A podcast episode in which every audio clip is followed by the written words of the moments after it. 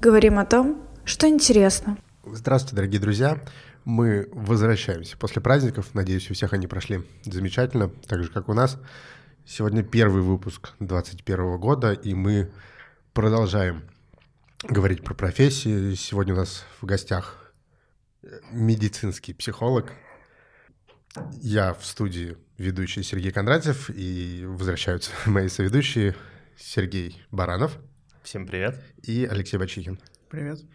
И наш гость, как я сказал, медицинский психолог Надя. Здравствуйте. Да, у нас получается такой антидуть, потому что у нас в гостях одни женщины. Не будем изменять традиции и в дальнейшем, хотя, может быть, когда-нибудь мужчину-то мы и позовем. И первый вопрос Наде, чтобы понимать вообще, о чем пойдет речь. А, ты именно медицинский психолог, и сразу возникает вопрос, в чем разница между... Ну, то есть есть медицинский психолог, есть обычный психолог, психотерапевт и психиатр. Угу. В чем разница между этими четырьмя профессиями, если она вообще есть? Конечно же, она есть. Ну, начну издалека. А, врач-психиатр, это уже вот психиатр, я уже даю поправку, как врач. И психотерапевт — это врачи. Это люди, которые заканчивали медицинские вузы, по специальности а, лечеб... ну, заканчивали лечебное дело, потом поступали в ординатуру по психиатрии, становились врачами-психиатрами.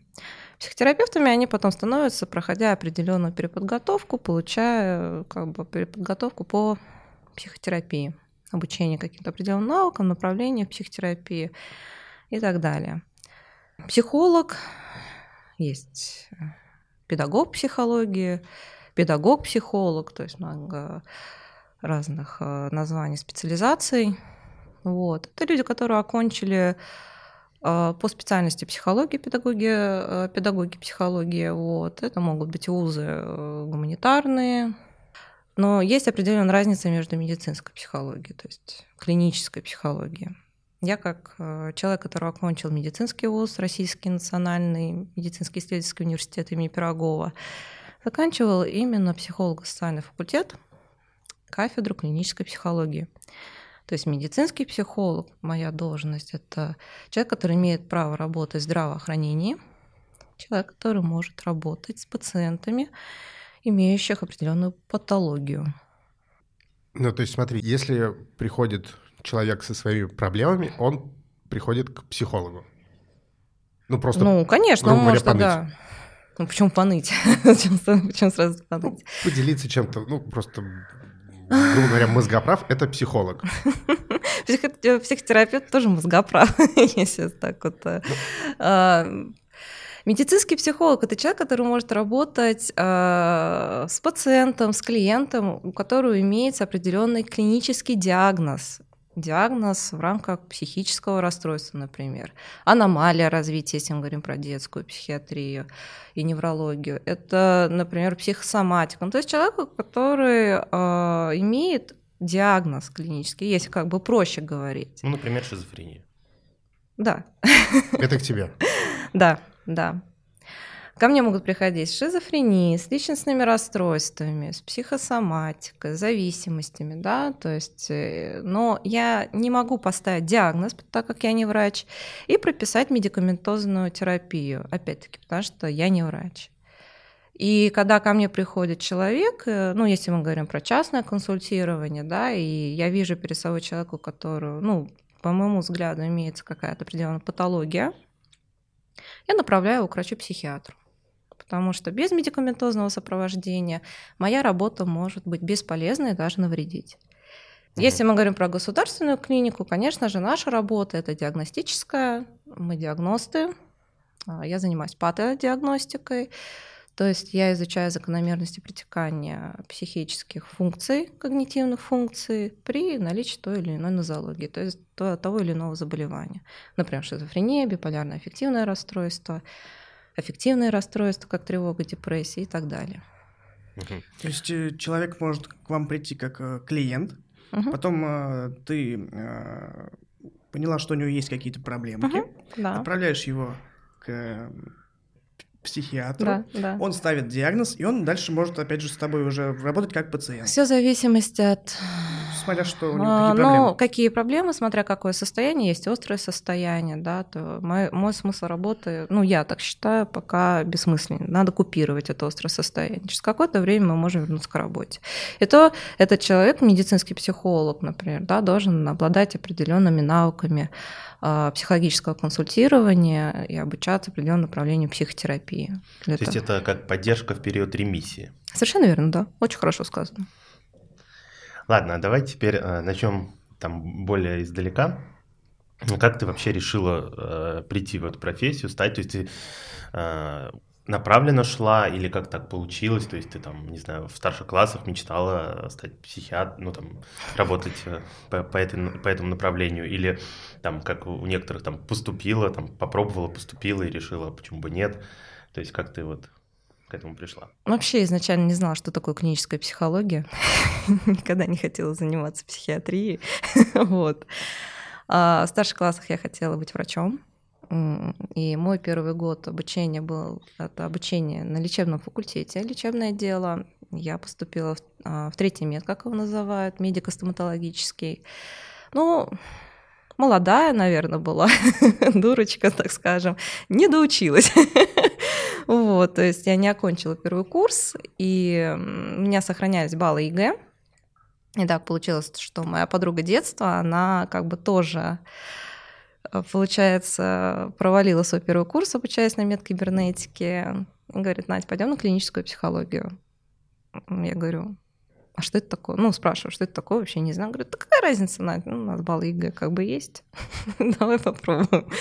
Вот, и да, я поступила, то есть э, благодаря этому, ну, по баллам ЕГЭ, вот, без понятия, что это такое. То есть я сидела, вот, например, как вы, да, и задавалась вопрос, что, ну, что это вообще.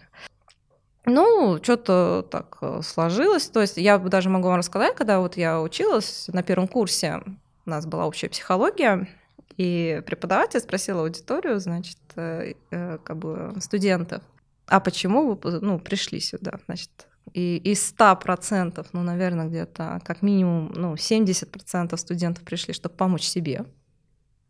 Ну, то, то, то часто такое было. А, ну, примерно 20% таких, как я. Будем считать, что это те, кто как бы потерял первый год на каком-то ну, другом курсе или на другом факультете, или те, кто хотел поступить на лечебный факультет, но не прошел по баллам.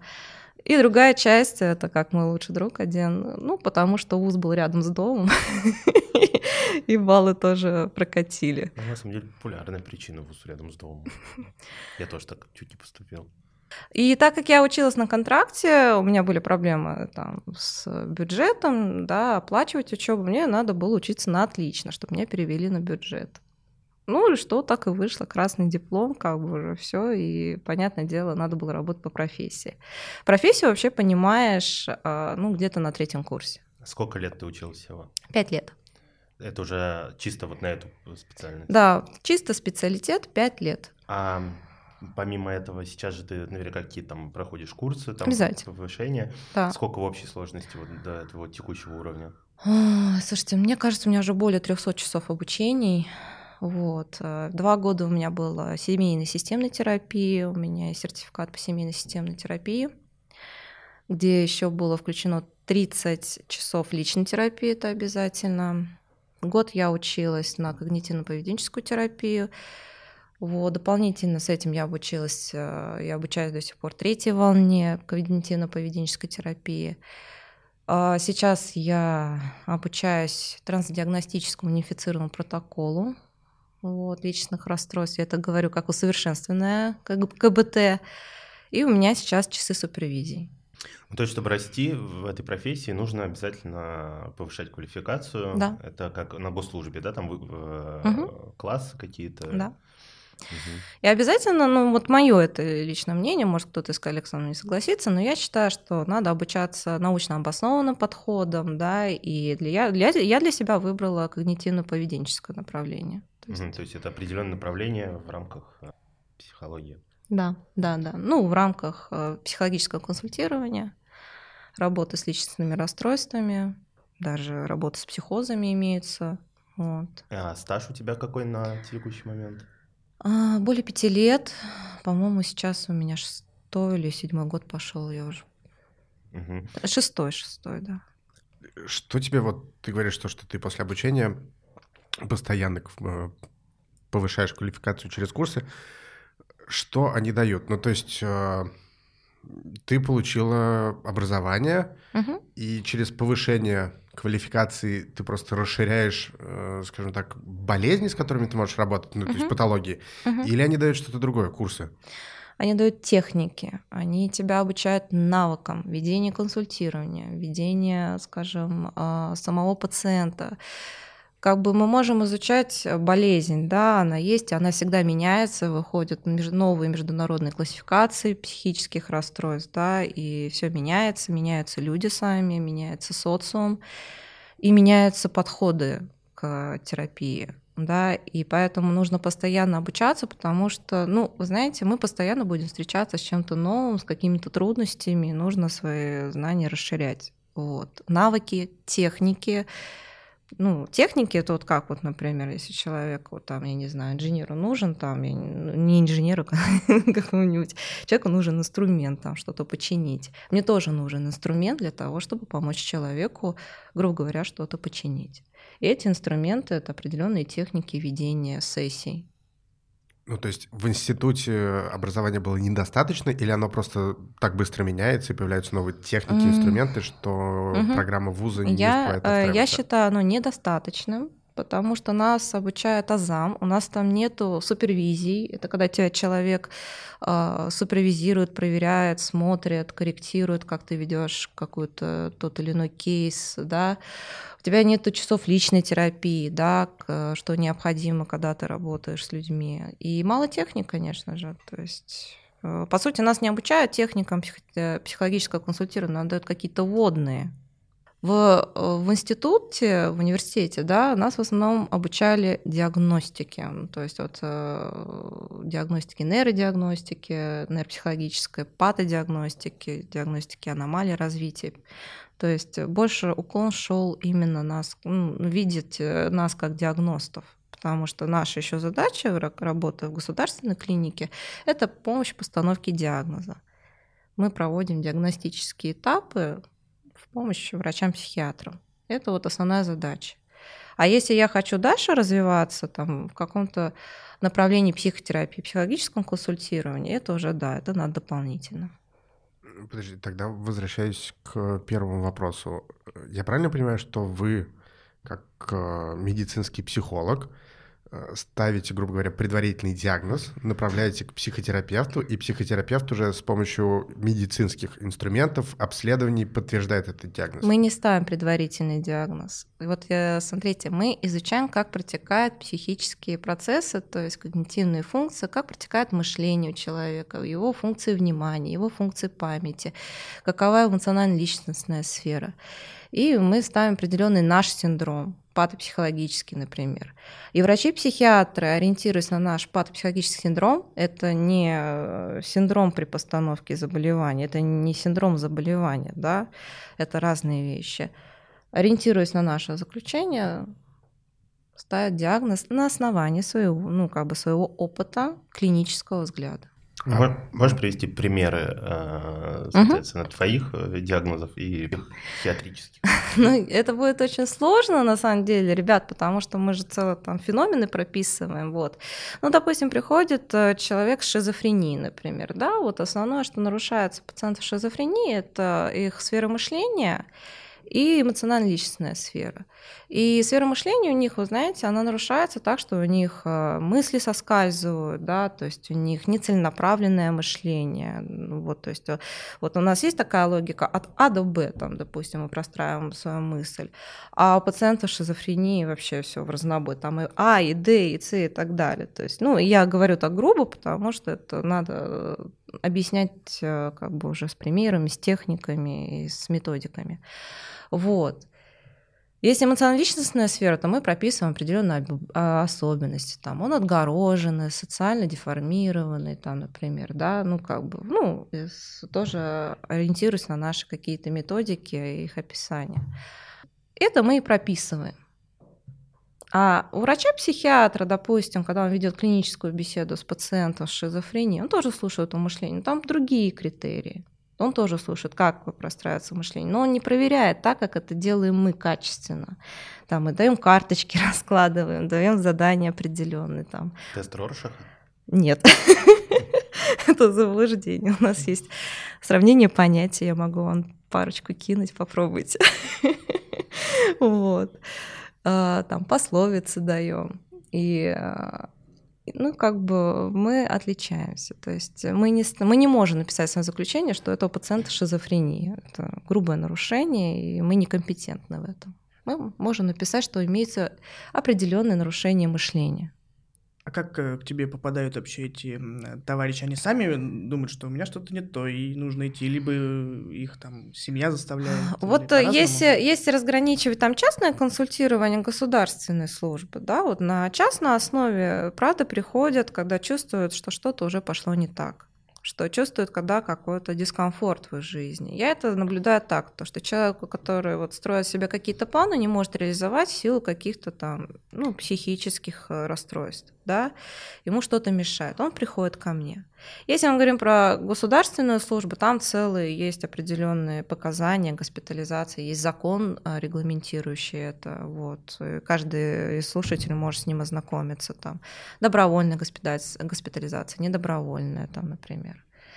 Вот, по-разному. Э, любой человек может обратиться на бесплатной основе, да, вот все боятся психоневрологических диспансеров, например, да, ничего в них страшного нет. Любой человек может обратиться за бесплатной помощью, вот. Не обязательно, никто там не поставит тебе диагноз э, шизофрении, сразу не наденут смирительных рубашек, которых уже давно-давно не существует. вот. Тебя окажут хорошую квалифицированную помощь, проведут качественную, хорошую диагностику, вот. к неврологу отправят, к психологу отправят, там, к эндокринологу, если надо, сделают МРТ, если нужно, все бесплатно. А вот после посещения таких заведений нет ли проблем с трудоустройством потом и, Зависимость. и так далее и тому а, подобное? Все зависит от диагноза, но в целом, если мы говорим о большой психиатрии, говорим, например, о таких диагнозах, как а, шизофренического спектра, вот, там, шизофрения, шизотипическое расстройство, шизоаффективное и так далее, да, или, ну, насчет биполярного, ну, да, наверное, тоже, вот, то конечно же, будут трудности трудоустроиться в службы МВД, службы, где нужно пользоваться оружием, ну, иметь разрешение на это. А остальном у меня много есть моих пациентов, людей с а, психическим диагнозом, ну, диагнозом, да, психиатрическим, извините, и вот работают. Кто-то даже преподает, кто-то проводит э, научную деятельность. Главное, чтобы была ремиссия. Слушай, меня сейчас натолкнула такую мысль. А были случаи, когда пытались откатить от армии, угу. сыграв такую роль, и распознаете угу. ли вы, знаешь, так в фильмах обычно бывает, что психиатры, там, психологи, они сразу чувствуют, когда человек, типа, пытается изобразить какое-то расстройство. Симулянт. Да, прям быстро считывают. Очень сложно как бы спародировать э, нарушение мышления.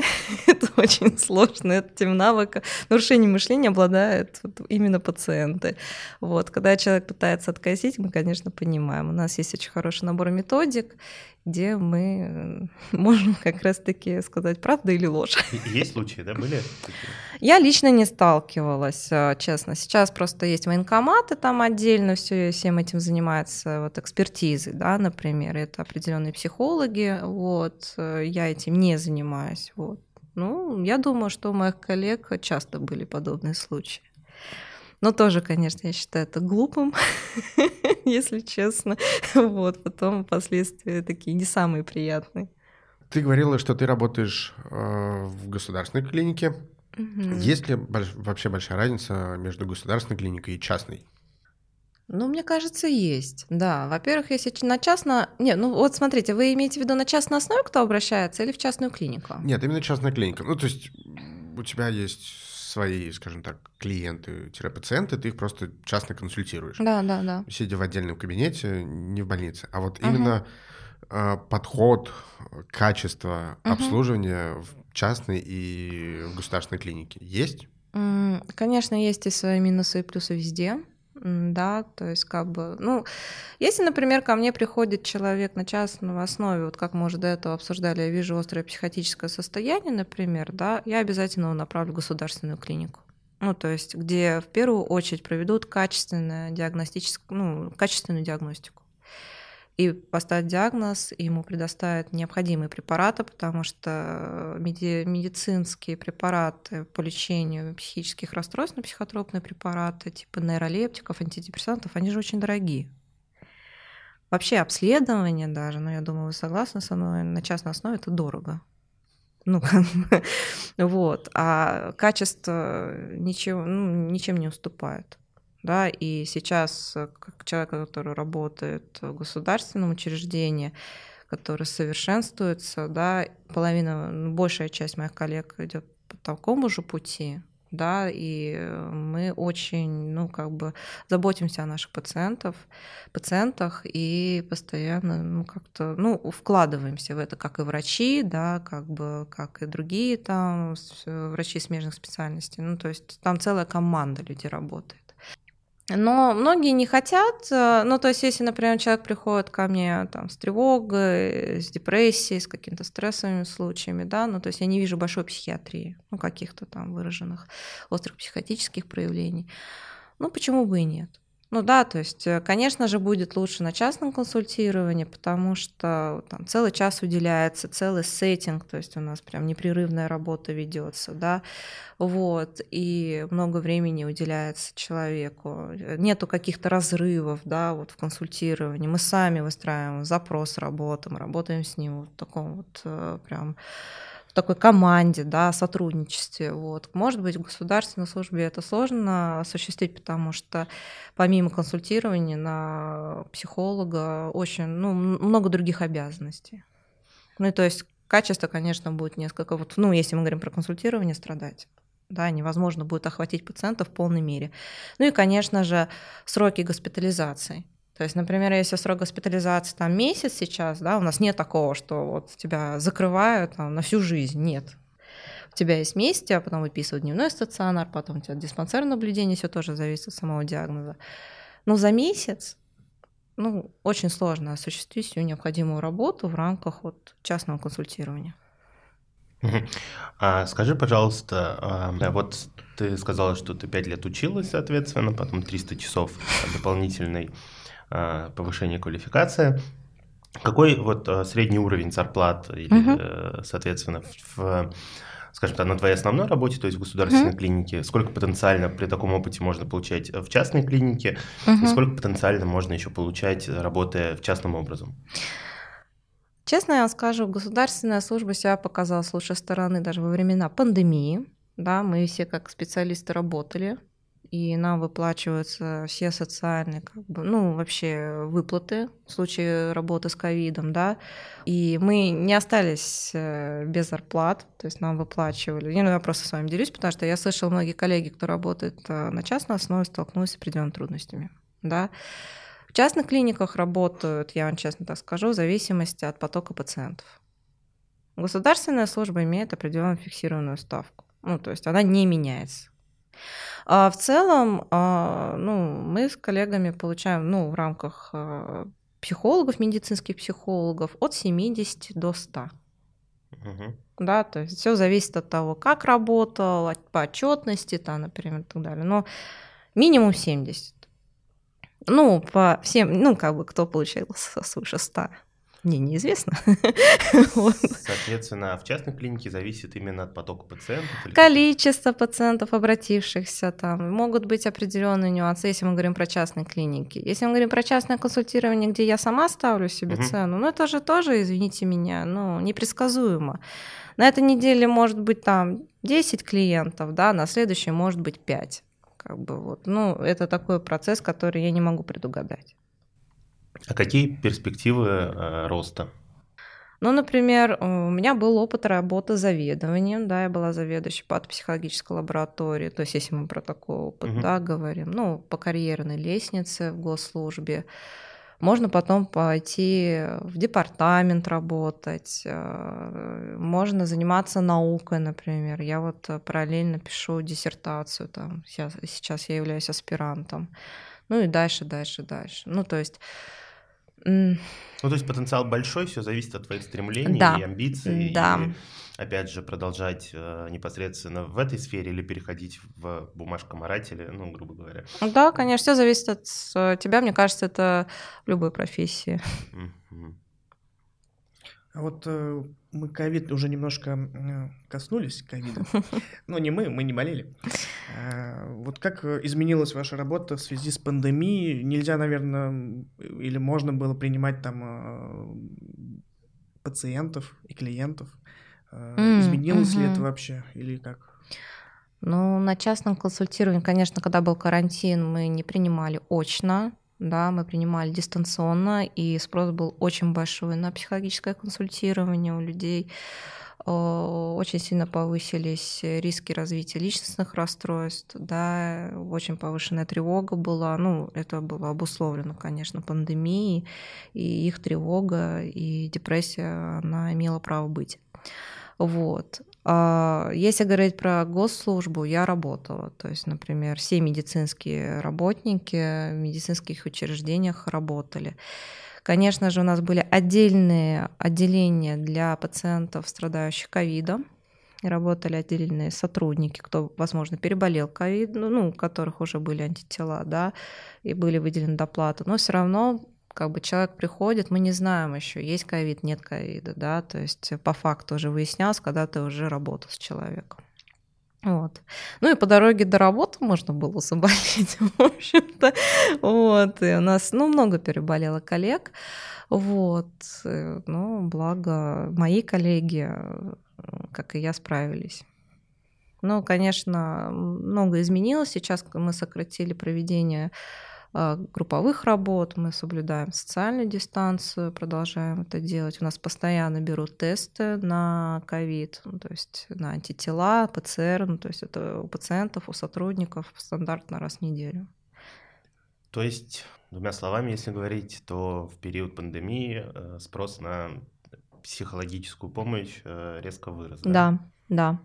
Ну, это, ну, прям вот э, везде писали об этом. Я даже тут на профи.ру зашла а, с прошлым годом на 60%, по-моему, повысился спрос Сейчас на это все еще продолжается или после локдауна да. спал? До сих пор, да? До сих пор. Ну, потому что сейчас люди начинают осознавать все последствия. Какие убытки, какие потери, какие трудности, тем более а, еще же что происходит, я, конечно, лично с этим не сталкивалась, но взросли же случаи домашнего насилия. Ну, логично, да. Это Потеря работы, там, например, а, очень много, вот у меня сейчас есть клиенты, которые не могут выехать за границу то есть которые находятся здесь и не могут вернуться домой. А, в смысле, заграничные клиенты? Ну, у которых двойное гражданство, например, да, ну, то есть вот есть те, кто не может вернуться в Россию, вот. И представляете, какой стресс? То есть частные клиники ликуют, потому что у них больше пациентов, как мы уже узнали. А вы знаете, количество как... Э, пациентов ну, зависит их благосостояние. Ну не факт. Если мы говорим про частные клиники, знаете, какой там ценник? То есть, э, если даже у нас же тоже есть платное отделение, например, ну, в государственной службе, ну, определенно там э, аспектом там есть иностранные граждане, например, да, вот. Ну или просто если люди захотели на платной основе. Ну, 5 без тысяч. очередей. Типа ну, не то, что без очередей, просто, ну, отличается. И как бы 5 тысяч в сутки, если не больше. Ну, а если мы говорим про частные клиники, такие, ну, очень дорогие, я думаю, там ценник свыше 10. А у людей сейчас, я думаю, очень плохо с деньгами. У большего количества населения. Ну да, с проблемой того, что тебя уволили с работы или сократили зарплату, вряд ли ты пойдешь э, лечиться к психологу. Я думаю, сейчас очень хорошо работают бесплатные службы помощи по населению. То есть вот это.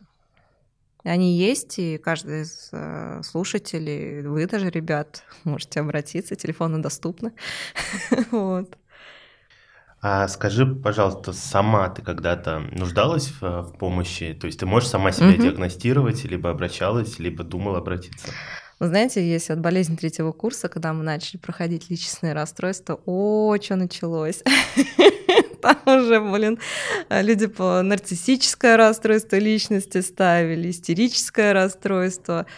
Потом уже, когда мы начали проходить шизофрению, там, ну, большую психиатрию, это вообще был, ну, было страшно. Особенно, когда мы друг на друге делали методики. Нет, я не занималась своей диагностикой, ну, это и неправильно. Вот. А, но я обращалась, конечно, за помощью. Это не было, не было мной целенаправленно сделано, да, то есть я говорю, я когда обучалась семейной системной терапии, у нас были обязательные часы личной терапии. И мне это очень помогло. То есть, э, ну, мне очень повезло с моим терапевтом, и для меня эта работа была продуктивной. Слушай, а, собственно, твой работодатель, государственная клиника, знает, что ты проводишь еще и частные приемы? Я думаю, да. И то есть они к этому нормально относятся, пожалуйста, без проблем? Ну, я думаю, ну, я не спрашивала, нормально ли они к этому относятся. Вот. Но это нормальное явление, и поэтому главное, чтобы я выполняла свою работу качественно. Если моя работа не будет страдать, никаких вопросов ко мне не возникнет. Касательно приемов на удаленке, скажем uh-huh. так, это был э, первый опыт вообще. Ну, то есть, когда uh-huh. начался ковид, э, появились дистанционные приемы, или они были до этого? Они были до этого, это очень было, скажем, востребовано, актуально, потому что у нас же много граждан русскоязычных э, за границей живет, им нужны были специалисты русскоязычные, и они обращались дистанционно. Вот. Потом кому-то удобно было по скайпу в силу загруженности, по графику, ну, кто работает, да. Это, это было. Вот. Сейчас просто стало больше. А качество работы с пациентом э, влияет как-то дистанционно лично или в принципе то же самое? Есть какие-то исследования, если не ошибаюсь, но сказать, что они прям хороши и достоверны, мне сложно это подтвердить. Вот. Могу только через себя сказать. Отличается качество, но приходится подстраиваться под новые реалии. Да? То есть э, лично мне лучше очно. Я вижу человека, он видит меня, то есть в этот момент, да, мы соблюдаем определенную, ну, скажем, дистанцию, расстояние, невербальное общение, да, то есть это все видно, и это помогает установить контакт. А через скайп, ну вот, я тут сталкивалась с тем, что у меня интернет мог отрубиться на самом важном моменте, извините. То есть у меня а, клиент может делиться своими переживаниями, я в этот момент с ним, и тут плохое соединение. Повторите, пожалуйста, ваше самое страшное переживание, которое... А он уже заплакал. Еще раз можно? Да. Не, ну благо клиенты все это понимают. Это же не только по моей вине может быть. Ну, подстраиваемся, такая, скажем, шоковая терапия в какой-то степени. А вот э, в на Ютубе и вообще книжки вот пишут некоторые наши э, психологи или психотерапевты, вот товарищ Курпатов, допустим, и угу. Лобковский. Угу. Как вообще э, к ним профессиональное э, товарищество ваше относится и они вообще настоящие? Да, что они за специалисты? Специалисты. Или какие-то шоу Ну, мне кажется, это неправильно, с, вот сидя здесь сейчас как-то обсуждать, насколько они квалифицированы. Я вообще Курпатова помню, когда мне было лет 10, наверное. ну, может, и постарше чуть-чуть. Я помню, мы показывали по телеку, и ну, моложе был, явно моложе, чем сейчас. Вот, насчет Лобковского я читала книгу, и, честно скажу, что-то для меня было интересно, полезно, с чем-то я не была согласна, как и любой другой человек. Я смотрю по населению, очень многим они отзываются. Когда я смотрю профессиональные сообщества, да, конечно, очень много критики в их адрес, но люди их любят. Как бы, ну, значит, не показатель, как бы, как Может, наоборот, Э, очень сложно. Насчет Курпатова уж точно мне сложно тут ответить, да, ребят. А вот э, насчет Лобковского, ну, если я не, не ошибаюсь, он вообще коучер, он не клинический психолог, не медицинский психолог, не работает с теми проблемами, с которыми работаю я со своими коллегами, да. Книга неплохая, то есть можно прочитать. Я не знаю, как вам зайдет или нет. Вот, можно, можно. Но насчет... Я знаю, что у него прием, по-моему, там за один час, э, ну, я могу ошибаться, 180 тысяч, если не больше. Вот. Э, я не обращалась. У меня и таких денег нет. Ну, как рейтинг на первом.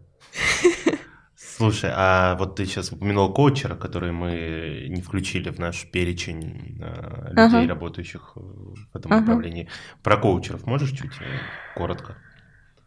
Ой, коучеры. Слыхивал я, что они могут быть опасны, потому что, ну, грубо говоря, угу. не обладают профессиональным, скажем так, угу. медицинским там образованием, могут навредить. Вот эти все мифы или нет? Ну, наверное, скорее миф, коучеры — это отличные люди, работающие в HR, ну, то есть, да, это люди, и я даже знаю медицинских психологов, которые становятся коучерами, да, используя определенные техники, вот, по личностному росту, там, по целеполаганию какому-то, вот, почему бы и нет. Коучеры — это вот люди, которые, типа, поверь в себя, ты заработаешь... Э...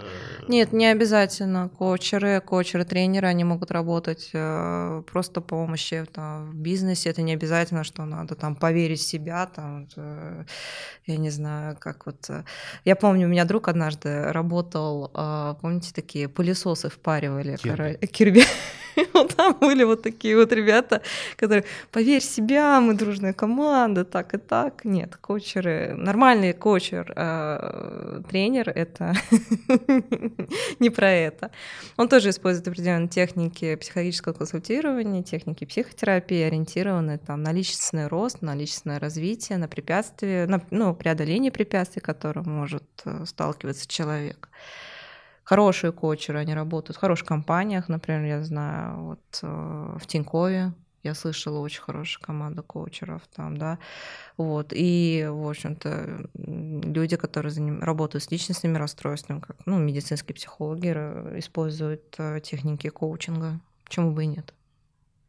Поэтому все зависит от самого специалиста, как он развивается, если он хочет там впаривать человеку, чтобы он поверил в себя, а он себя сейчас не верит. Ну, как бы это уже звучит не очень приятно. А, скажи, пожалуйста, в общем, как бы нравится ли тебе твоя работа, устраивает ли там а, уровень зарплаты, интересно ли тебе работать, собираешься mm-hmm. ли ты продолжать в этой сфере или подумываешь сменить и вообще посещать ли такие мысли, то есть в, в общем, так знаешь, резюме. Задумываюсь, задумываюсь постоянно, какие-то зернышки сомнений у меня имеются по поводу смены своей профессии. Я тут даже недавно думала, может, вернуться на лечебное дело, потому что я так, ну, больше клиницист. Вот. А, ну вот, если, допустим, постоянно себя развивать, постоянно чем-то заниматься, как-то не стоять на месте, это очень нам необходимо. Ну, как-то я надеюсь, то, что я на верном пути в плане своей профессии. Посмотрим, что она мне даст э, в будущем и что я могу дать ей. Слушай, а ты говорила, что в 2020 году, когда началась пандемия, ковид, угу. э, скажем так, психологическое состояние населения ухудшилось. Угу. Если не брать в расчет 2020 год, то угу. до ковида какая-то динамика была ухудшения или наоборот было лучше? Ну, то есть как ты же можешь проследить по приемам, по пациентам? Ой, слушайте, ребят, интересный вопрос, на самом деле, потому что вот когда нам говорят то, что среди популяции у нас 1% э, людей, болеющих шизофренией, но я уже опять-таки говорю о таких более клинических проявлениях, э, ну, большой психиатрии, как-то с трудом верится. вот, мне кажется, что сейчас побольше. И первого эпизода побольше, ну и так далее. Если говорить про личностные расстройства, аффективные расстройства по типу вот э, тревоги и депрессии стало выше. То есть вообще вот э, как-то они сейчас и стали обсуждаться, да, чаще. То есть если там во времена Советского Союза, да, никто это не обсуждал, вот, этого типа не было. Ну вот, то сейчас, конечно же, это ну, один из таких, э, скажем, часто встречаемых э, ну, самые встречаемые у нас нарушения да, у людей тревога, там депрессия, например, которые, ну, с которыми обращаются. Выше, выше стало, ну, то есть, как бы, может быть, это связано с тем, что об этом стали э, чаще говорить. Да, то есть это стало сейчас на языке у многих, это не стало чем-то э, постыдным, чем-то ну, неправильным, да, то есть э, сейчас об этом активно люди могут говорить. Вот у меня, например, э, был клиент, э, который спокойно обучаясь там с другими ребятами, без стыда, там, например, без страха. У каждого уже был свой э, психолог, там, психотерапевт, там уже кто-то принимал антидепрессанты, там, противотревожные препараты. То есть это сейчас это совершенно другой взгляд по сравнению с тем, что, может быть, было даже, ну, я не знаю, когда мы были маленькие, наверное, среди наших родителей, я могу предположить. А с чем ты это связываешь? Есть какие-нибудь э, прямо корреляция с какими-нибудь событиями? Событиями, ну, не знаю, скорее это связано с, э, информа... Э, с доступностью информации. То есть сейчас интернет, сейчас очень много каких-то открытых публикаций по той же самой психиатрии, например, по психотерапии, там, да, об этом а, сейчас идет много просвещения, психологического просвещения, да, то есть, например, у меня многие коллеги там в Ганушкино, например, или Алексеевской больнице ведут вебинары касаемо там тревожных, депрессивных расстройств. Об этом стали рассказывать. То есть э, именно доступность информации касаемо вот этих вот расстройств. Я считаю, что с этим связано.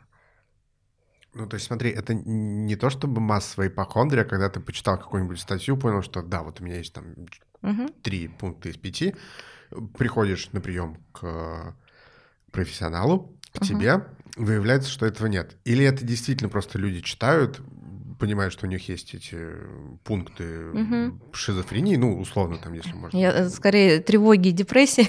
Ну да, окей. Какая-то депрессия, почитал, статью выяснил, что у тебя три пункта, приходишь к тебе, и ты говоришь, что да, действительно, у вас там есть э, начальная стадия депрессии. То есть это ипохондрия или это правда так происходит? Я думаю, что ипохондрия здесь малый процент, в основном это правда люди понимают. Ну, то есть человек понимает, что что-то не так. Вот, например, я слышу, да вроде бы все хорошо, да, вроде бы там все неплохо в жизни складывается, но все равно мне плохо. Чем это плохо? Или, например, я постоянно беспокоюсь, мне это мешает да, и, например, ты если там э, в детстве как-то с этим сталкивался, ну, то, что ты был беспокойным, например, да, родители там как-то не объясняли тебе, что это твои особенности какие-то там, да, или, например, могли вообще запрещать жаловаться. Такое же может быть. Вот.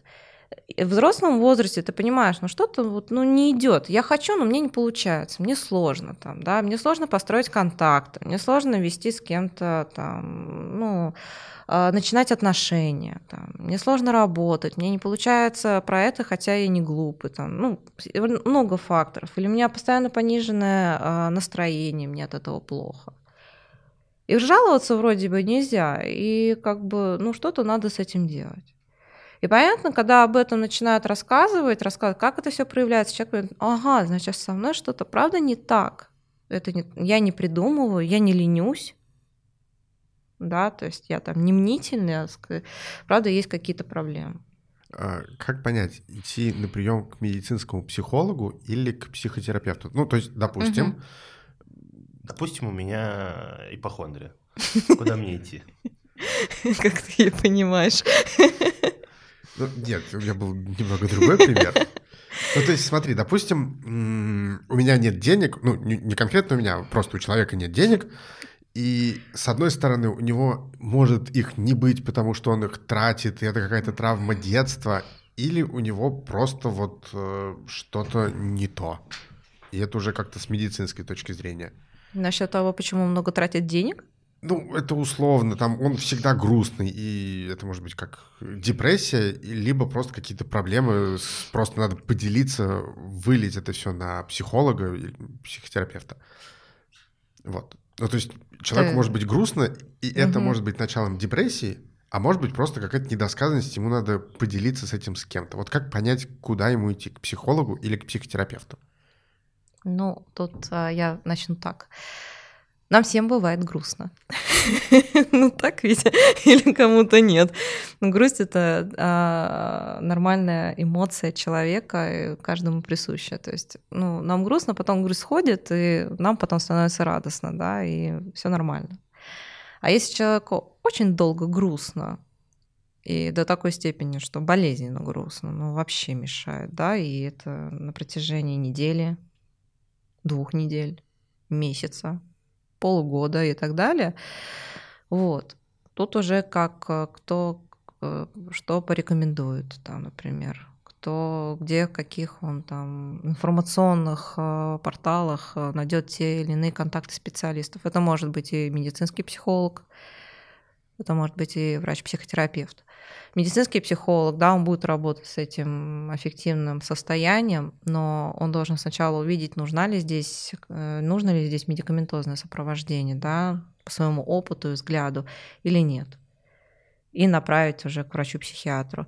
Врач-психотерапевт, чем, ну, как бы, да, если умеет работать с подобными э, нарушениями, обладает или иными там навыками, техниками, тоже может работать и, в общем-то, параллельно выписать терапию медикаментозную. То есть разница здесь только с кем будет комфортней. Обратиться нужно к специалисту, а он тебя направит куда нужно. К любому. Слушай, ну я вот не уверен, что кто-то откажется от своего заработка в угоду пациента. Ну, не знаю, вот есть у меня такое сомнение, что к тебе приходит человек, он тебе платит деньги, и ты понимаешь, что это не твой профиль, но ты все равно ему как-то помогаешь. Ну, тогда этому специалисту, во-первых, нужна личная терапия, это раз. Во-вторых, э, если что, можно подать жалобу в этический комитет, Поэтому, как бы, если человек чувствует, что ну, не помогает, а что-то происходит не то, вот. Ну и это еще почувствовать надо. Да. Человек-то наверняка не поймет, он же не знает, что должно происходить. Ну, вообще я всем рекомендую всегда спрашивать, э, да, вот, то есть, например, если кто-то, вот, мы слушатели хочет обратиться за помощью, там, психологу, консультанту или там даже врачу-психотерапевту, не стесняйтесь спросить, а что вы оканчивали? Какие у вас курсы повышения? там, да, чем, в каком направлении психотерапии вы занимаетесь. Ну, то есть э, это нормальные вопросы, которые каждый имеет право задать. Знать бы еще, что нужно, какой ответ нужно получить. А вы можете записать, а потом э, спросить кого-нибудь, например. Есть, э, ну, шутки шуткам, но есть вообще-то ассоциация психологического консультирования, есть и психотерапевтические сообщества, да, где всегда можно обратиться за вопросом, типа, вот, э, нормально ли то, что человек занимается в этом направлении, там, ну, как бы на что стоит ориентироваться.